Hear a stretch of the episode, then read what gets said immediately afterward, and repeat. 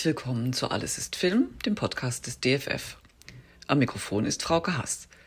Ich spreche heute mit meiner Kollegin Stefanie Plappert, Kuratorin der Ausstellung Katastrophe, was kommt nach dem Ende, die noch bis 22. Mai 2022 zu sehen ist. Hallo Steffi. Hallo Frauke. Du hast die Ausstellung so gegliedert, dass sie der Dramaturgie vieler Katastrophenfilme entspricht. Nach der Idylle im Foyer, also der erhofften Normalität, folgt als erste Station der Ausstellungsteil Warnsignale, über den wir kürzlich schon gesprochen haben. Der nächste Ausstellungsteil befasst sich mit der eingetroffenen Katastrophe. Das ist ja ein ganz besonderer Raum, nicht nur weil er wortgleich mit dem Ausstellungstitel ist. Was ist dort zu sehen? Wenn man diesen Raum betritt, ist er erstens sehr, sehr dunkel und das Publikum sieht ausschließlich eine Doppelprojektion an der dem Eingang gegenüberliegenden Wand.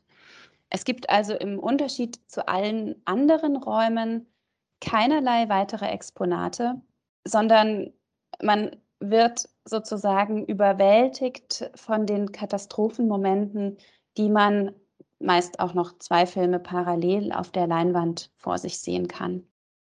Was möchtest du mit den Kompilationen zur eingetretenen Katastrophe zeigen? Ging es dir vor allem darum, zu zeigen, welche unterschiedlichen ästhetischen Verfahren FilmemacherInnen von Katastrophenfilmen wählen oder ob eine gewisse Vielfalt an denkbaren Katastrophen? Oder hattest du ganz was anderes im Sinn? Ausgangspunkt meiner Überlegung war tatsächlich die Erkenntnis, dass vom Moment der Katastrophe eigentlich immer schon in Bildern gesprochen wird. Also das reicht von äh, frühen Höhlenmalereien von vor 36.000 Jahren über die Gemälde der Renaissance bis zu den äh, Flugblättern des 19. Jahrhunderts bis eben zum Medium des 21. Jahrhunderts, dem Medium unserer Zeit, dem Film oder Bewegtbild. Immer geht es sozusagen darum, das Unbeschreibbare des Moments in Bildern zu fassen. Man sieht gurgelnde Wogen, fallende Felsbrocken, Staub, der die gesamte Leinwand einhüllt. Man sieht im Prinzip immer eine, einen Überwältigungsmoment der Katastrophe selbst. Aber man merkt ja jetzt auch schon, wie schwer ich mich tue, das mit Worten zu beschreiben. Es geht nichtsdestotrotz natürlich in der Ausstellung trotzdem darum, diese Wirkung, die der Katastrophenfilm auf das Publikum hat, dieses überwältigende, ein bisschen überfordernde, vermutlich an den Bildern auch begeisternde zu reproduzieren, also wiederherzustellen und nachvollziehbar zu machen.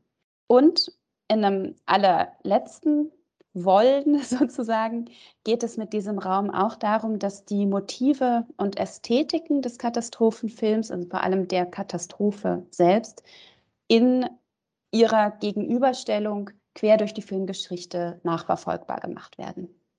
Welche Arten von Katastrophen gibt es eigentlich im Katastrophenfilm? Vor allem gibt es viele Arten von Katastrophen im Katastrophenfilm. Gezeigt werden Natur- und Technikkatastrophen, also menschengemachte und auch solche, die durch menschliches Handeln sehr wenig beeinflussbar sind. Es gibt Katastrophen, die auf der Erde entstehen und solche, die eher extraterrestrisch agieren, also aus dem All kommen. Meteoriten wären da ein sehr schönes Beispiel. Es gibt, naja, im Prinzip von Erdbeben mit Flutwelle bis zu großflächigen Brandkatastrophen, Explosionen, Vulkanausbrüchen oder auch, was ja über lange Jahre des 20. Jahrhunderts eine durchaus reale Bedrohung darstellte, der atomare Kernschlag. Das sind alles Themen, die sich in den Katastrophenszenarien eins zu eins widerspiegeln. Wenn die Katastrophe eingetreten ist, ist das eigentlich immer der Höhepunkt im Film? Es ist zumindest das, worauf der Film bis zu diesem Punkt unglaublich konsequent zuläuft. Es ist das Maximum an Wirkung. Es ist in aller Regel, und das ist tatsächlich was, was sich quer durch alle Jahrzehnte zeigt, auch das Maximum an computergenerierten Effekten oder zumindest Spezialeffekten. Es ist gleichzeitig eben auch meistens kurz, schnell und dreckig. Vielleicht würde man eher von einem kurzen Gipfel als dem großen Höhepunkt des Films sprechen. Im Anschluss folgt das große Aufräumen, der Versuch zu retten, was noch geht. Und es ist in jedem Fall so, dass die Katastrophe zu einem relativ frühen Zeitpunkt im Film stattfindet. Eher so nach dem ersten Drittel, um dann eben den aufsehenerregenden, Stärke demonstrierenden Rettungsbemühungen noch sehr viel Platz zu lassen. Wenn die BesucherInnen diesen Raum mitten in der Ausstellung verlassen, was sollen sie aus diesem Erlebnis mitnehmen? Was sollen sie gelernt haben? Mit diesem Screening-Raum mitten in der Ausstellung habe ich natürlich schon die Hoffnung, dass einerseits die technische und ästhetische Begeisterung beim Publikum Fuß fassen kann, wenn sie nicht ohnehin schon da ist, dass es das Gefühl des Wiedererkennens mit den beherrschenden Themen des Katastrophenfilmes gibt und dass man gleichzeitig, das ist jetzt mehr der Lerneffekt, den ich mit der historischen Gegenüberstellung erhoffe zu erreichen, dass sozusagen auch die Angstgeschichte der Katastrophenthemen deutlich wird. Dass man erkennt, bestimmte Themen haben tatsächlich Konjunkturen, andere eher eine universelle Bedeutung. Diese Faszination auch für die geistesgeschichtliche Ambivalenz, die sozusagen diese Filme ja immer mit bedienen, die tollen Bilder im Gegensatz zu den Schrecken der Szenarien. Das würde ich oder möchte ich gerne mit diesem Bereich der Ausstellung nochmal auf die Spitze treiben, nochmal richtig deutlich machen. Bestimmt hast du Szenen aus eingetretenen Katastrophen, die dir besonders am Herzen liegen. Nenn mir doch mal deine drei Lieblingskatastrophen. Meine Lieblingskatastrophen. Hm. Ich versuche es mit einer Bandbreite. Ich sagte, glaube ich, schon bei mehreren Gelegenheiten, dass ich uh, The Day After Tomorrow einen tatsächlich recht beeindruckenden Film im Genre finde. Auch weil er es geschafft hat, das Thema Klimawandel in den Mittelpunkt zu stellen und gleichzeitig aber dann nochmal unsere mittlerweile ja auch relativ verfestigten Erwartungen, wie das aussehen könnte, umzudrehen und immer wieder neu auf die Spitze zu treiben. Der Klimawandel, den wir uns alle immer als Erwärmung vorstellen und der dann eben plötzlich in den westlichen Teilen der Welt als eine neue Eiszeit erfahrbar gemacht wird. Und äh, mit dieser Blitzübereisung zu klirrenden, lebensfeindlichen Landschaften führt, deren gesammelte Abweisung wir im Kinosaal ja schon förmlich spüren können. Und da finde ich auch tatsächlich die jeweils zugehörigen Szenen, wilde Fluchten vor Sekunden schnell quasi rennenden Eiswänden relativ beeindruckend. Wenn man sich diese Kompilation anguckt, dann merkt man eigentlich super schnell, Flutwellen sind ein Riesenthema.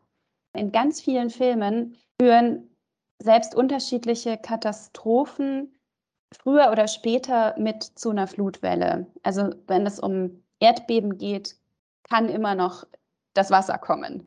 Und die sind über die Jahrzehnte immer höher geworden. Das kann man auch sehr gut beurteilen oder beobachten seit 1916, äh, wo das äh, Wasser steigt und langsam höher wird, langsam die Häuser bis knapp unters Dach anfüllt, bis zu jüngeren Produktionen, wo einfach meterhohe Flutwellen küstennahe Städte einfach verschlucken.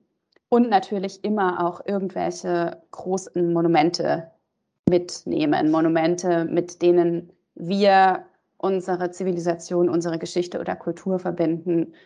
Die Freiheitsstatue, die St. Paul's Cathedral, das Lincoln Memorial, was auch immer.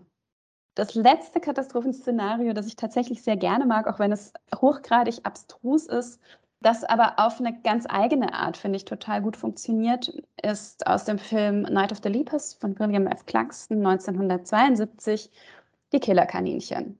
Die Killerkaninchen, die des Nächtens in riesigen Herden völlig überdimensioniert äh, genmanipulierter Monsterhasen die Menschheit überfallen. Ich sagte, der Film ist aus den 70ern. Es ist auch völlig klar, dass es da natürlich ähm, noch keine computergenerierten Spezialeffekte gab. Das heißt, mit herkömmlichen Filmtricks musste diese reißende Meute möglichst bedrohlich dargestellt werden. Und es gibt wahrscheinlich kein Tier auf dieser Erde, wo das schlechter funktioniert als kleine plüschige Häschen. Die Lösung, die der Film dafür findet, ist wiederum eine, die den Katastrophenfilm, finde ich, sehr schön charakterisiert. Die Angriffe werden einfach nicht richtig gezeigt. Man sieht das vorher, man sieht das nachher.